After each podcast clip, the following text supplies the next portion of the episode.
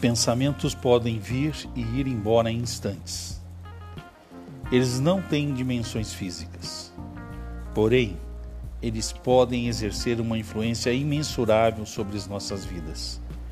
Fortaleça os seus pensamentos, porque são eles que fortalecerão toda a nossa jornada.